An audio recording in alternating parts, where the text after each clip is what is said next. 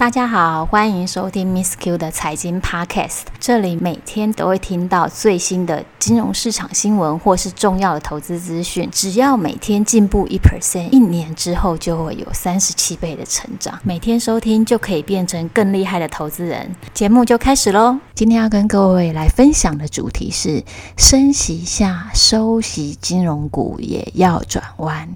这是很多读者关心的问题。存股族当中。最多最多的最大宗的标的都是金融股。去年在疫情之下，金融股的表现受到蛮大的压力。一方面，金融市场震荡很大；那第二方面呢，就是各国都在降息，所以手上持有的这些债券啊，还有甚至做的房贷跟贷款的利差都被压缩下来了。去年的金融股是比较辛苦的。那不过去年 Miss Q 是主要就是以购并为主。体的日盛金其实有还不错的表现。那今年呢？二零二一年现在已经是五月份了。我们投资金融股有什么要注意的呢？这就是今天分享的重点。所以大家一定要把它听完哦。听完你就知道金融股的收息要怎么样来做了。首先，先观察二零二一年跟二零二零年有什么样不同的地方呢？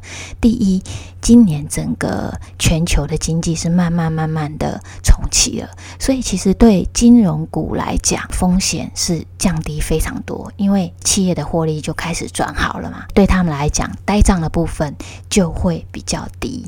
那第二个部分呢，我们也可以观察，美国去年在大量的 QE 之后，整个经济表现非常好，这个部分呢，就慢慢出现一个要缩减 QE 还有升息的声音。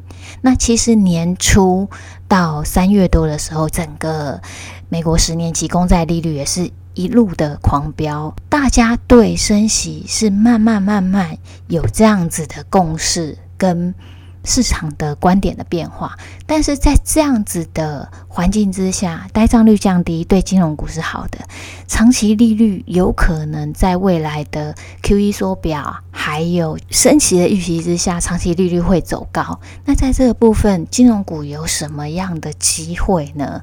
那其实 Miss Q 在年初的时候有写了几篇文章，我的标题叫做“利差资产”。利差资产是什么呢？就是它会受惠于像今明两年 Fed 在短期利率是维持不变的，也就是说它不会升息，但是长期利率很有可能会因为市场这些通膨数据或是商品价格去走高。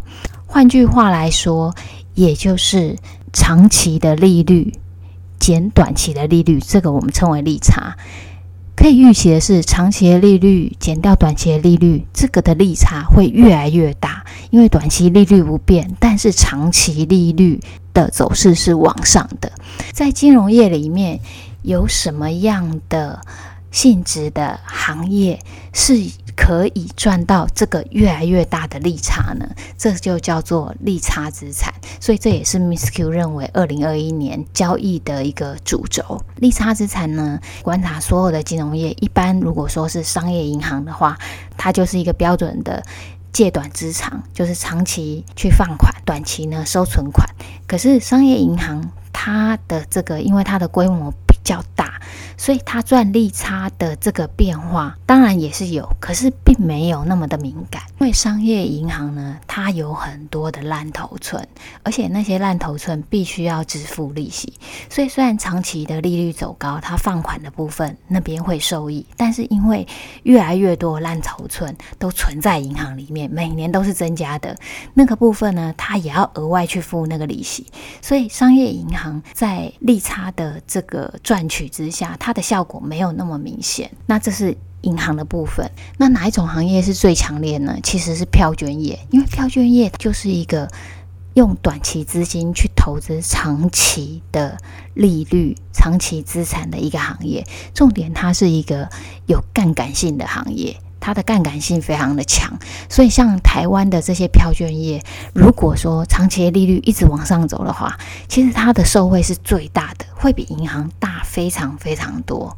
一方面是它存款没有那么多，没有像银行有那个一个存款利息负担的压力，它的短期借款的利率就按照市场的波动去报价，是比较有弹性的。银行的话还是有一些包袱，所以其实，在有升息压力的情况之下，票券业的获利能力会非常的好。我们可以观察，像是以票券为主的金控，像国票金，第一季的获利是零点四七元，但是呢，你去跟它去年来相比，它去年一整年才赚一点一二而已。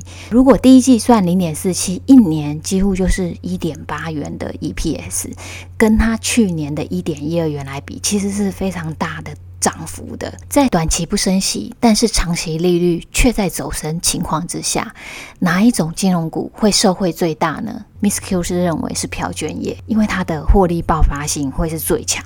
如果你对今天的利差资产有兴趣，想要学习如何靠自己去找出金融业里面的利差资产，可以点选下方 Money Bar 的文章。我是 Miss Q，我们下次见喽。